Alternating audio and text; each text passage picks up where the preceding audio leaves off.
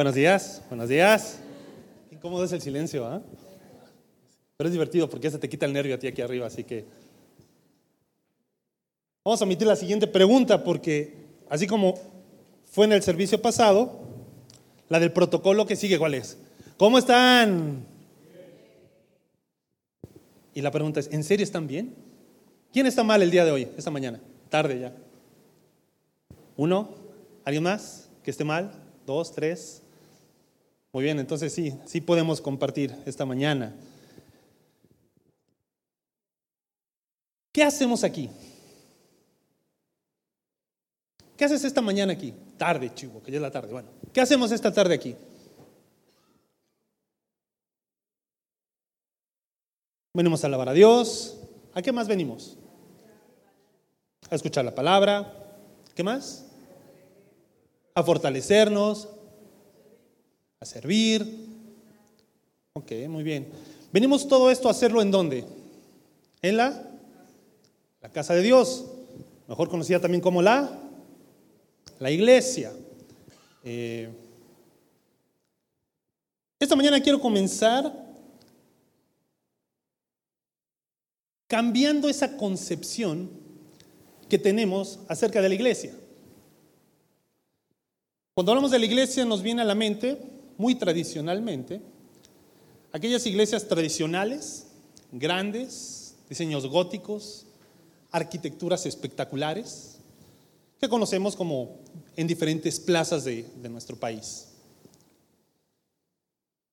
La iglesia podemos hablar de este lugar, en el cual estamos reunidos y que comúnmente decimos, venimos a dónde? Venimos a la iglesia o voy a ir a la iglesia.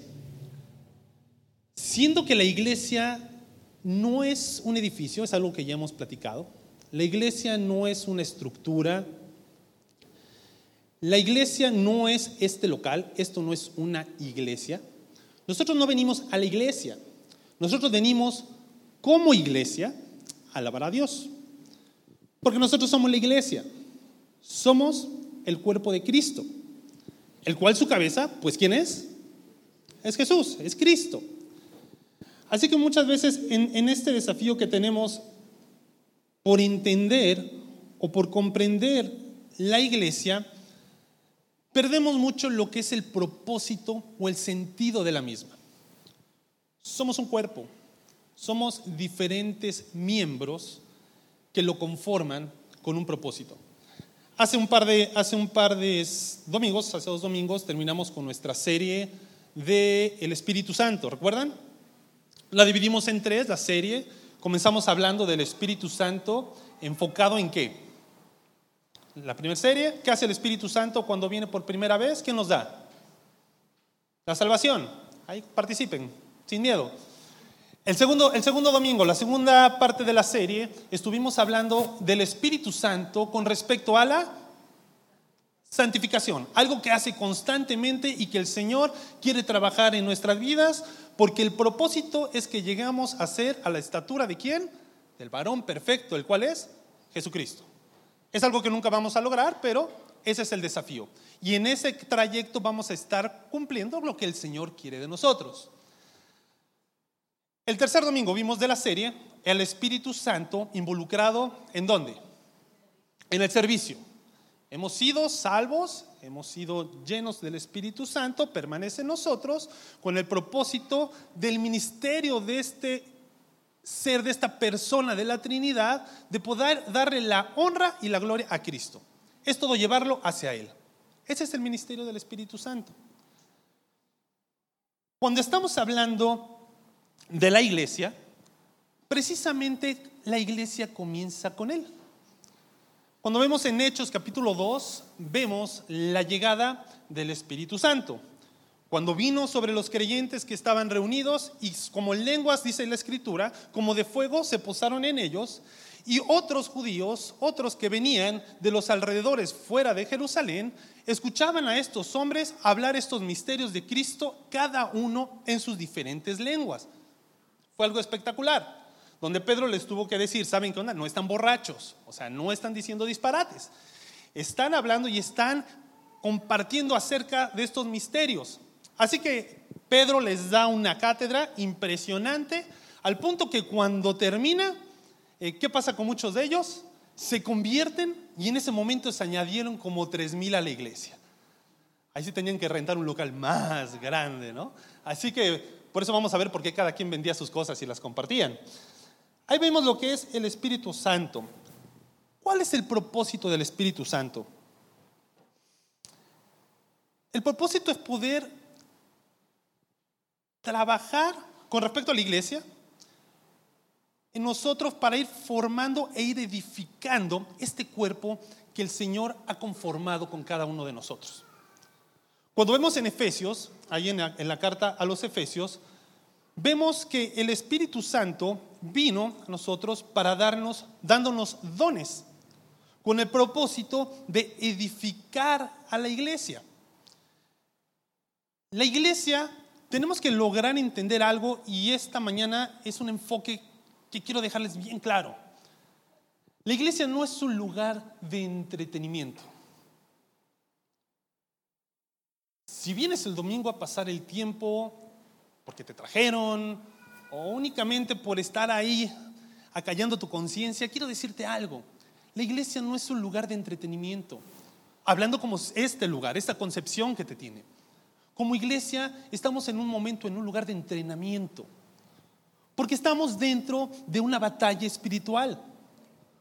Porque nuestra lucha, dice la escritura, no es contra sangre y carne, ¿no? sino contra principados y potestades y huestes de maldad. Es una lucha en la que como iglesia tenemos que estar entrenándonos para poder estar afrontando la batalla. ¿Qué pasaría si como miembro de un ejército comienzas tus primeros días y el día siguiente te mandan a la batalla? ¿Cuál va a ser el fin? Va a ser que te van a matar, lo más seguro. Ahora bien, comprendemos a la iglesia o tenemos el enfoque de la iglesia actualmente y en muchas congregaciones de ese día en la semana en la cual vengo, asisto, alabo, comparto, escucho, me salgo, tomo un café, eh, ofrendo, si es que ofrendo, eh, y después me voy y bueno, continúa mi semana y comienza hasta el otro domingo el, el ciclo.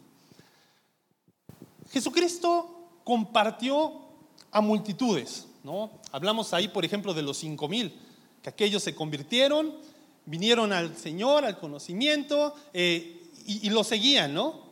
Lo seguían. Juan capítulo 6, llega el momento donde el Señor Jesucristo viene, lo siguen, le dice el Señor una revelación. ¿Saben algo? Tienen que comer del pan de vida. Ya no busquen este alimento que, el cual no les satisface, sino tienen que comer. Yo soy el pan de vida. No entendieron, pensaban que querían que el Señor, el Señor, ellos pensaban que el Señor quería que fueran ellos caníbales, ¿no? No comprendían el mensaje. Así que en ese momento, este, pues se dieron cuenta ellos que se había acabado el buffet y se fueron. O sea, ya no decidieron seguirlo. Ya no había esa convicción y ese compromiso, a excepción de aquellos doce que se habían quedado para seguirlo. Pero aparte de haber predicado a multitudes el Señor Jesucristo, tuvo un núcleo más cerrado, más estrecho, de comunión dentro de su ministerio. Enfocó mucho la fortaleza en este pequeño grupo. ¿De cuántas personas? De doce, conocidos como los doce apóstoles, en los cuales invirtió el tiempo para estar edificando porque había un ministerio específico al cual los iba a mandar. Invirtió tres años en la vida de ellos para que pudieran continuar esa misión que él había venido a cumplir. Pero aún así, dentro de este círculo de 12 personas, aún así, había un grupo más estrecho y más cercano todavía al Señor. ¿Quiénes fueron? ¿Recuerdan? Juan, Pedro y quién más? Jacobo o Santiago. Podemos conocerlo, ¿vale? Ya eran más, más alejados, pero son tres, son Jacobo, Santiago, Jacobo, perdón, Juan y Pedro. Y precisamente el apóstol Juan, ese mismo Juan que estaba tan cercano al Señor, aquel que estaba recostado en él cuando fue la última cena, escribe en la primera carta de Juan. Quiero que me acompañen ahí en primera de Juan capítulo 1. Vamos a dar lectura desde el versículo 1 al versículo 7. Lo tenemos ahí en pantalla. Dice la escritura, lo que era desde el principio, y entendamos bien el principio, Dice Juan capítulo 1 en el Evangelio, dice, en el principio era el verbo, era la palabra y la palabra estaba con Dios. Este principio está haciendo referencia a nuestro Señor Jesucristo. Y Juan toma lo mismo del Evangelio y les dice, lo que era desde el principio, lo que hemos oído, lo que hemos visto con nuestros ojos, lo que hemos contemplado. Está hablando de los apóstoles, ese tiempo que invirtieron con Él. Dice, lo que hemos contemplado y palparon nuestras manos tocante al verbo de vida, porque la vida fue manifestada y la hemos visto y testificamos. Y les predicamos acerca de la vida eterna, la cual estaba con el Padre y se nos manifestó.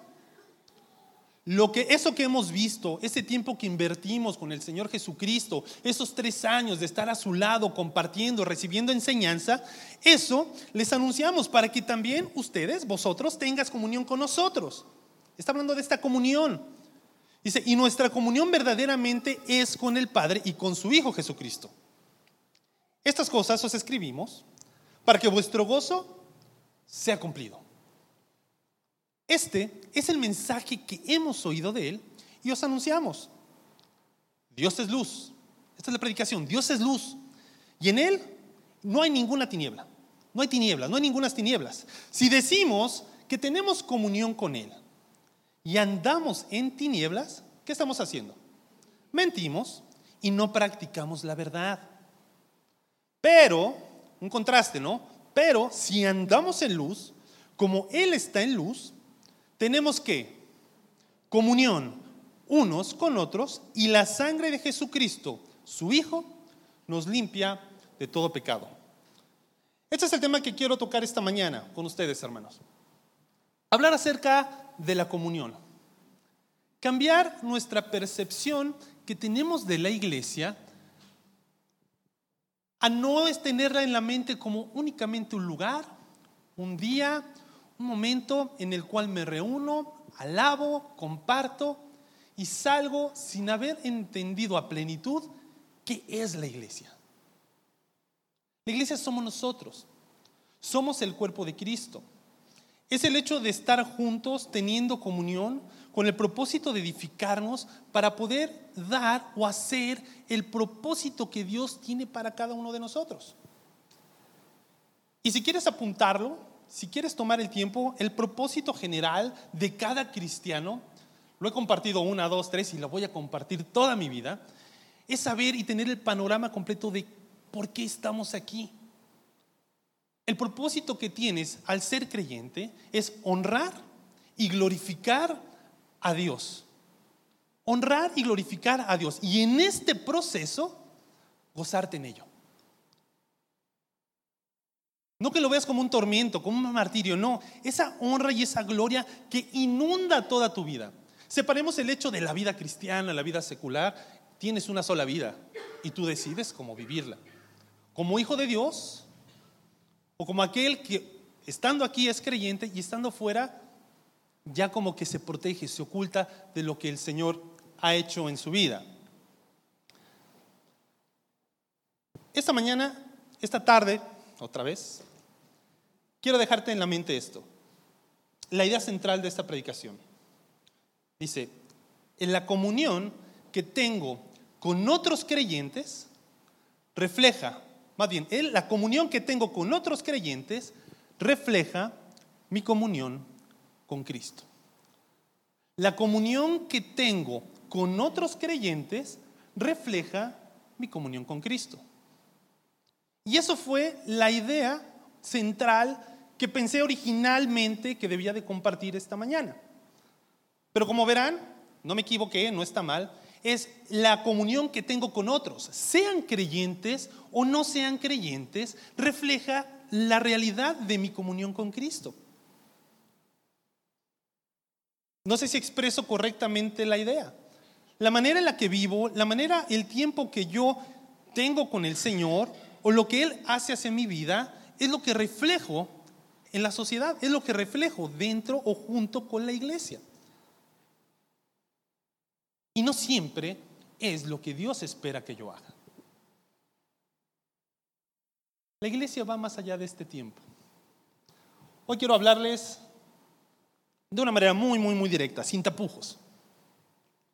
Si nada más estás viniendo los días domingos aquí a reunirte a alabar al Señor, ¿sabes algo? No estás creciendo, no estás cumpliendo el propósito de Dios. Constantemente, durante todas las predicaciones que tenemos, durante todos los domingos, al término del servicio, ¿qué hacemos? ¿Qué les compartimos? ¿A dónde los invitamos? ¿A que formen parte de qué? De un grupo conexión. ¿Cómo damos lata? Y constante, y una, y otra, y otra. El Señor puso en mi corazón hoy directamente decirte, ¿por qué no te estás reuniendo en un grupo? ¿Por qué no estás teniendo comunión como iglesia, apartados, donde puedes ser edificado, donde puedes crecer? Ponte a pensar, analiza en este momento en tu mente, yo vengo a la iglesia, es cierto, ya llevo dos, tres, cuatro meses, un año, pero de verdad, ¿por qué no estoy yendo o congregándome como grupo entre semana? Invertimos tanto tiempo con otras personas que de verdad no nos preocupa o no nos motiva el hecho de hacerlo nuevamente o no sé, hay algo, hay algo en nosotros que no nos permite o con lo que estamos luchando para estar haciendo esto. ¿Por qué digo esto? Dios, hablando de la comunión, que precisamente, haciendo ahí una pausa, es el tema que, que en fundamentos estamos viendo, aquellos que ya cursaron fundamentos, es el tercer tema de fundamentos, miércoles siete y media aquí enfrente, en la planta alta, no es un comercial. Entonces, este, fundamentos, miércoles siete y media. ¿Quiénes están aquí en fundamentos ahora? ¿Tenemos allá dos? ¿Algunos más? Los veo, tengo una raíz de amargura contra ustedes. El miércoles pasado, de los 16, 17 que somos, así vinieron, tres. Querétaro Chivas pudo más, pudo más. Y el puente, así que no se preocupen. Precisamente este es el tema que vimos, comunión. Y cuando hablamos acerca de la comunión, estamos hablando de lo que Dios tuvo en mente desde el momento de la creación y por toda la eternidad. Dios creó a la humanidad con un propósito, tener comunión con ella. Así es. ¿Y qué pasó después? El hombre, la mujer, culpa de la mujer, a través después en el hombre, así es, entra el pecado y ¿qué pasa? Se rompe esa comunión. Dios no tiene, que decía la escritura, comunión con el pecado. Si estamos en el pecado, mentimos, ¿no? Y no practicamos la verdad. Así que Dios, como no puede ser, no puede tener en su esencia santo, tres veces santo, comunión con el pecado, separa al hombre de la relación y la comunión con él. Pero el Señor no se aparta para siempre de él. Constantemente buscó esa relación, Dios todo el tiempo buscando al hombre para poder tener esa comunión. A través de todo el Antiguo Testamento vemos esa relación con su pueblo, a través de su pueblo Israel. Llega el momento de Cristo donde se puede tener ya una comunión plena, donde somos justificados y nuevamente podemos estar, como ahora, teniendo una comunión directa con el Señor. Y eso va a pasar al final. Cuando el Señor Jesucristo vuelva, cuando termine todo aquello que vimos dentro de Apocalipsis y sea el momento, pasaremos y tendremos una comunión eterna con Él. Ese es el sentir de Dios para la iglesia. Ese es el sentir y eso es lo que te debe de mover porque es la naturaleza misma, la esencia misma de lo que Dios anhela de la humanidad, tener comunión. Y cuando uno tiene comunión con Cristo, ¿sabes con quién tienes comunión? Con tu prójimo, con la iglesia. Va más allá de un tiempo. Quiero ser bien directo. Quiero decirte, ¿por qué no te reúnes en un grupo conexión? ¿Por qué no lo haces? Vamos a leer ahí, Hechos, capítulo 12, del versículo, Hechos, perdón, capítulo 2.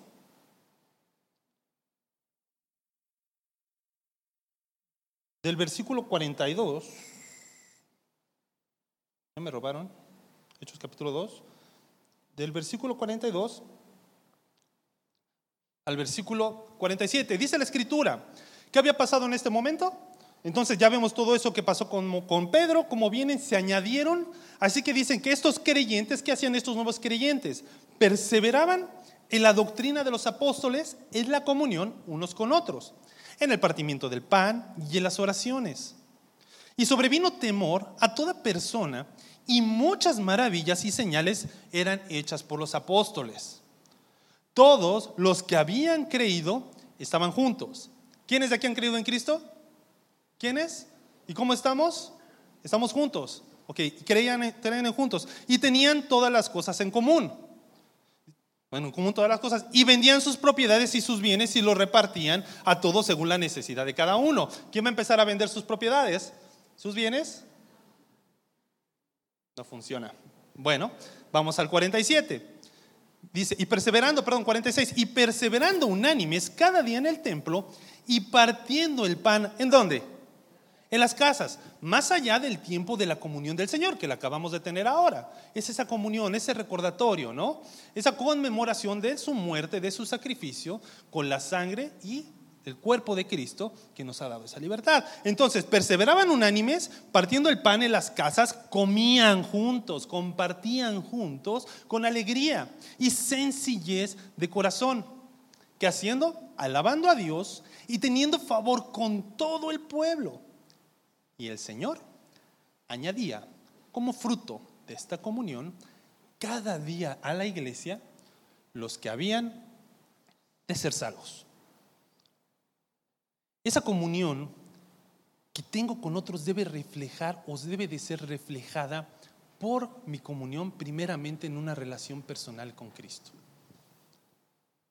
Muchas veces no se da esto precisamente porque no hay comunión en lo más mínimo con el Señor. Cuando el Espíritu Santo vino y formó la iglesia, podemos hablar que lo primero que hizo el Espíritu Santo en la vida de cada uno de nosotros, ¿qué fue? ¿Qué nos dio? ¿Qué nos dio el Espíritu Santo? Si mueres hoy, ¿a dónde vas? ¿Por qué razón? ¿Qué es lo que tienes? Vida eterna, tienes qué? Salvación. Y por eso yo creo que muchas veces no hay una comunión como nosotros como iglesia, porque tenemos que entender una diferencia. Entre nosotros hay y debe de haber muchos creyentes, pero asimismo también hay muchos simpatizantes del cristianismo. Y es cierto, no te espantes. Y aquí tienes que hacer un estudio en tu corazón si tú en algún momento de tu vida entendiste este mensaje. ¿Entendiste que tu pecado no te permite estar en comunión con Dios? Que fue necesario que Dios viniera a buscarnos, era Dios buscando al hombre a morir porque tú no podías tener esta comunión con el Señor. Así que, ¿qué hiciste? Así como decían, se arrepentiste, tuviste un arrepentimiento por fe y creíste que el día que tú mueras, conforme a Cristo murió y resucitó, tú tenías una esperanza de vida. Le pediste perdón al Señor y en ese momento el Espíritu Santo vino a tu vida, te selló y tienes esa salvación que nadie te la quita. Eso es la vida eterna. ¿Saben? Es algo que se predica cada domingo. Buscamos compartirlo constantemente. Pero todavía dice que el Señor va añadiendo. No sé si sea tu tiempo o no sea tu tiempo. Pero es la única manera en la que podemos ser salvos. Porque en ningún otro, dice la Escritura, hay salvación. En ningún otro tenemos salvación. Así que debemos de comprender esto, la diferencia. Hay en Hechos eh, antes, en el capítulo 2, ahí mismo, perdón, versículo 37 al versículo 41. Dice la escritura, al oír esto, todo lo que Pedro les vino diciendo, se compungieron de corazón y dijeron a Pedro y a los otros apóstoles, varones, hermanos, pregunta trascendental de la escritura. ¿Qué haremos? ¿Qué haremos? Pedro les dijo, ¿saben qué? Arrepentíos y bautícese cada uno de vosotros en el nombre de Jesucristo. ¿Para qué? Para perdón de los pecados. Y recibiréis el don del Espíritu Santo. Versículo 39. Porque para vosotros es la promesa y para vuestros hijos y para todos los que están lejos, para cuantos el Señor nuestro Dios llamare. Y con otras muchas palabras testificaba y les exhortaba diciendo, sed salvos de esta perversa generación. Así que los que recibieron su palabra fueron bautizados y se añadieron aquel día como tres mil personas. Fue el momento donde entra y donde comienza la salvación, donde comienza la iglesia. Ese momento donde al poner mi fe puedo tener esta comunión esta comunión con otro porque refleja mi comunión con Cristo. Primeramente, para empezar una comunión con el Señor, tengo que ser salvo. Compartí a Charlie hace ratito. Si tú no has tomado una decisión por Cristo, abstente, abstente de tomar estos elementos. Porque no puedes recordar a quién, a nadie o a aquel que no has conocido. No puedes recordar a aquel que no has conocido. Así que en la salvación muchas veces no se puede tener esta comunión porque no somos salvos. No buscamos acercarnos. Un segundo punto que quiero compartirte. Después de la salvación que tenemos como hermanos, bueno, pasa algo. Dice ahí en Segunda de Corintios, capítulo 5, versículo 17, un versículo muy conocido, dice la escritura, de modo que si alguno está en Cristo, o sea, que si alguno en algún momento de su vida ha tomado una decisión por él, le ha recibido, ha puesto su fe, ¿qué es? Una nueva criatura, una nueva creación. Dice, las cosas viejas He aquí todas son hechas nuevas. Podemos entender de este versículo que entonces somos nuevas criaturas, hemos nacido espiritualmente. ¿Qué significa? Que ahora somos unos pequeños, unos bebés, unos recién nacidos en el momento que tomamos esa decisión por el Señor. Somos nuevas criaturas. Fue la misma incógnita que el Señor Jesucristo puso en la mente de Nicodemo aquella noche que a escondidas Nicodemo le fue a buscar. ¿Recuerdan ese capítulo, Juan capítulo 3?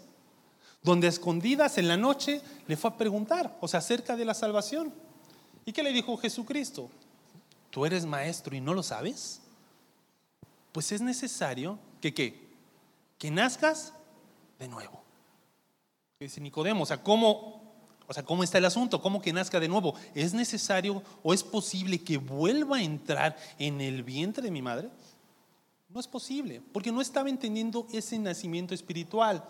Así que, como es nacido, como ya ahora, a través de la comunión que tengo por la salvación, es, soy una nueva criatura, soy un bebé espiritual, ¿qué es lo que necesito como parte de la iglesia? Necesito crecimiento. Es una comunión con Dios que me lleva al crecimiento espiritual para estar cumpliendo el propósito que Dios tiene para mi vida, honrarle y glorificarle. Dice ahí la escritura en 1 Pedro capítulo 1, versículo 22 y 23. Dice, Pedro le viene diciendo y hablando de la salvación con los creyentes judíos y le dice, habiendo purificado vuestras almas por la obediencia a la verdad, mediante quién? El Espíritu, para el amor fraternal, comunión, no fingido, amaos unos a otros, entrañablemente de corazón puro. ¿Por qué?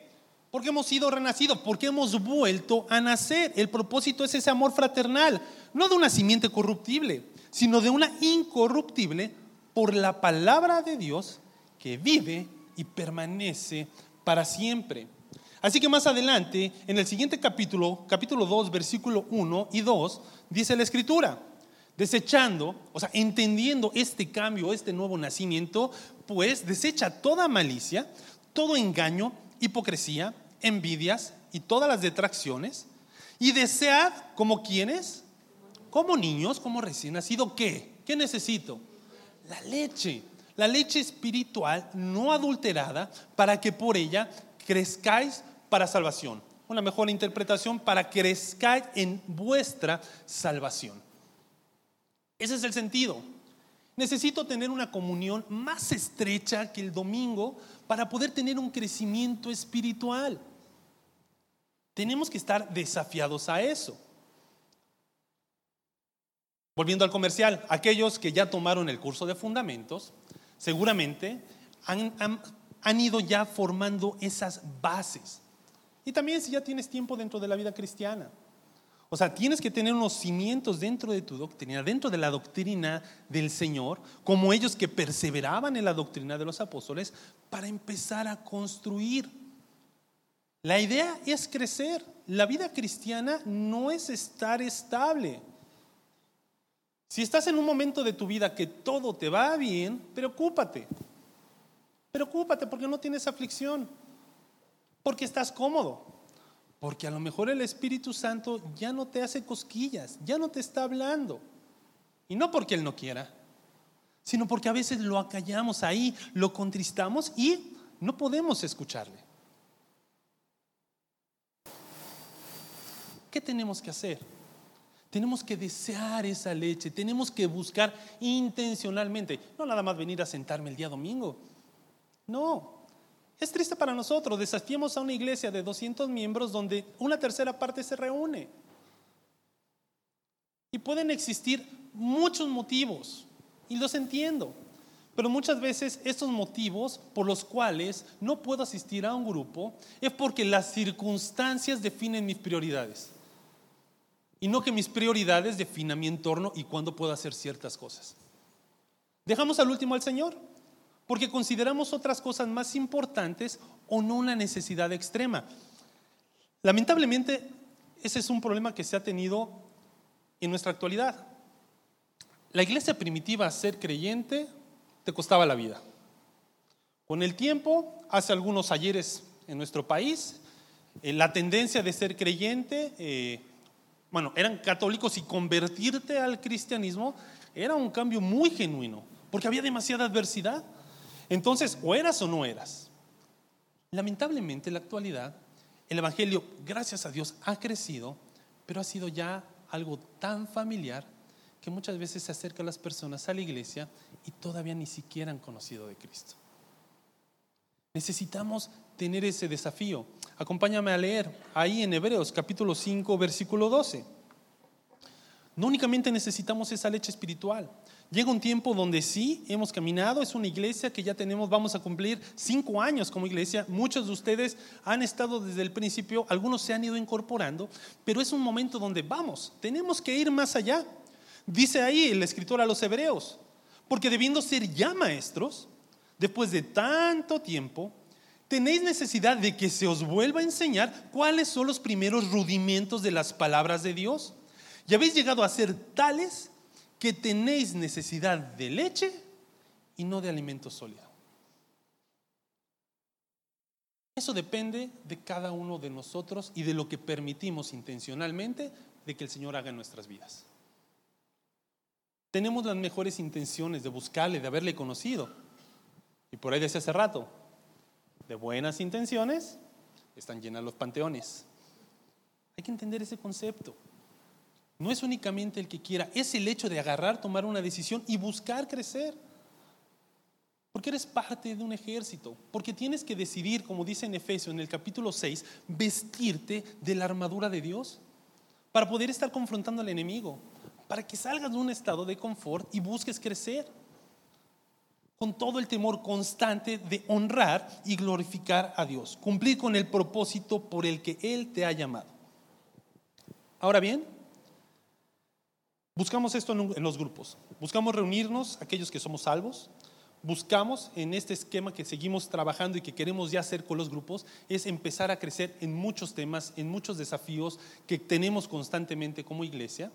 Así que tenemos ese desafío del conocimiento, de crecer. Pero tenemos que tener mucho cuidado, porque dice la escritura, ahí en primera de Corintios, el apóstol Pablo le decía a los corintios que tuvieran cuidado con todo este asunto de los ídolos, que tenían conocimiento, que era de Pedro, que yo soy de, Pablo, que era de Pablo, yo soy de Apolos, y había, se habían envanecido. Y el Señor Jesucristo, el Señor Jesucristo, Pablo, perdón, les está diciendo, cuidado, cuidado, porque el conocimiento, ¿qué es lo que hace? Envanece, pero el amor edifica. Teníamos que hacer en ese concepto de amor, por lo tanto, teníamos y tenemos que ser así como el Señor Jesucristo es. Manso y qué? Y humilde. Él nos decía que lleváramos, que le entregáramos nuestras cargas. Así que en un momento que yo estoy en comunión con los demás, tengo que tener ese espíritu.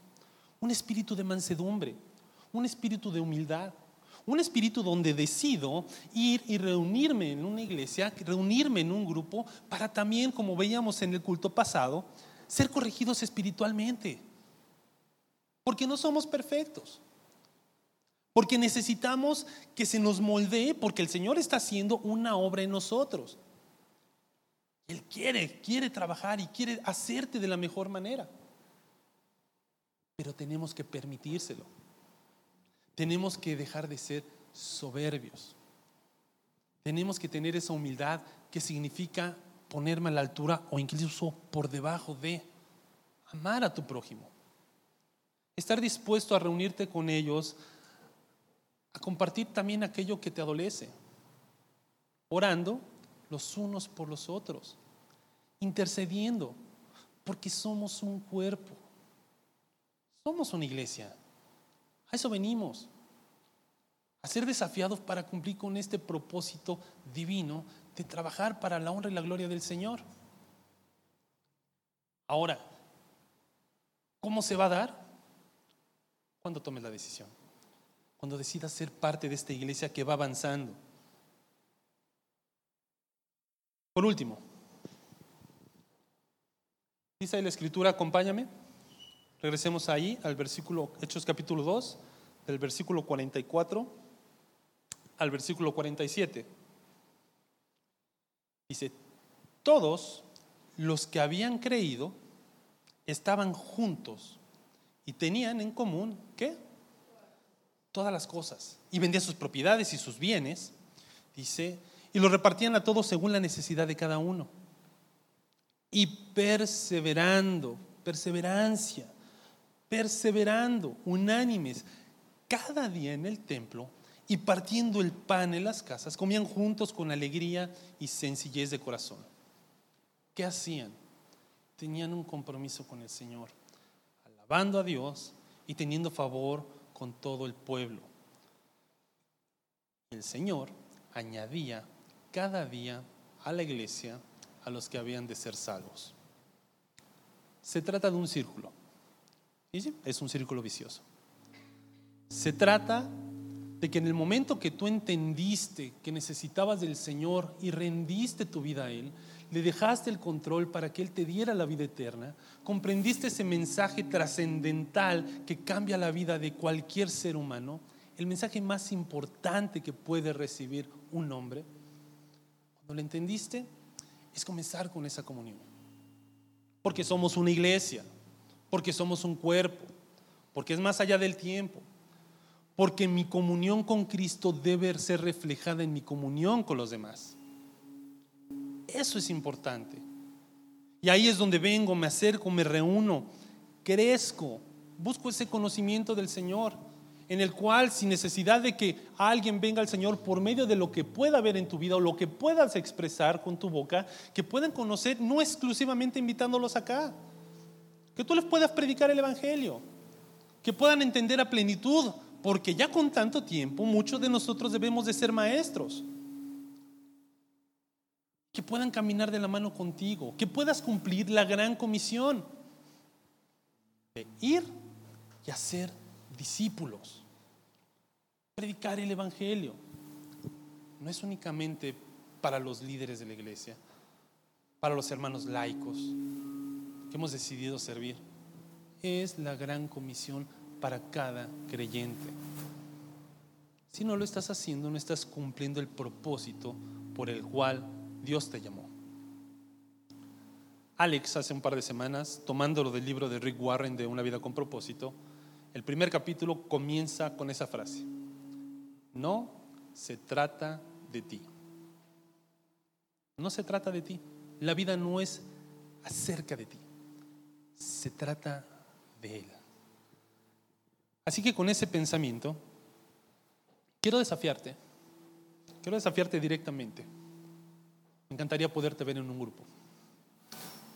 Me encantaría que puedas estar compartiendo, que puedas estar teniendo comunión con tus hermanos, con parte del mismo cuerpo al cual estás conformando aquí, para que podamos crecer. Y no hablo únicamente de números. Quiero crecer, quiero crecer, quiero permanecer, quiero pertenecer yo, Eduardo, aquí a una iglesia que busque y llame al Señor, que tenga la decisión de seguirlo, que quiera buscarle con convicción porque no somos un club social. No es eso. No somos un espacio de fin de semana que tengo que, en el cual pues alcanzo a llenar mi agenda. Y el desafío es ese. ¿Qué vas a decir? Con eso en el corazón quiero pedir que cierres tus ojos. Quiero invitarte a orar. Y a que te examines. ¿Por qué no quieres ser parte de? ¿Por qué no puedes, eres más intencional para lograr serlo? podríamos crecer mucho más como iglesia. ¿Podríamos alcanzar esta ciudad? Si cada uno de nosotros tuviéramos esa convicción. Si cada uno de nosotros buscáramos cumplir con aquello que Dios espera de nosotros. Pero Él ya hizo la obra. Lo demás es cosa nuestra. Bendito Padre, eres grande y te alabamos. Sin merecerlo nos has dado la salvación.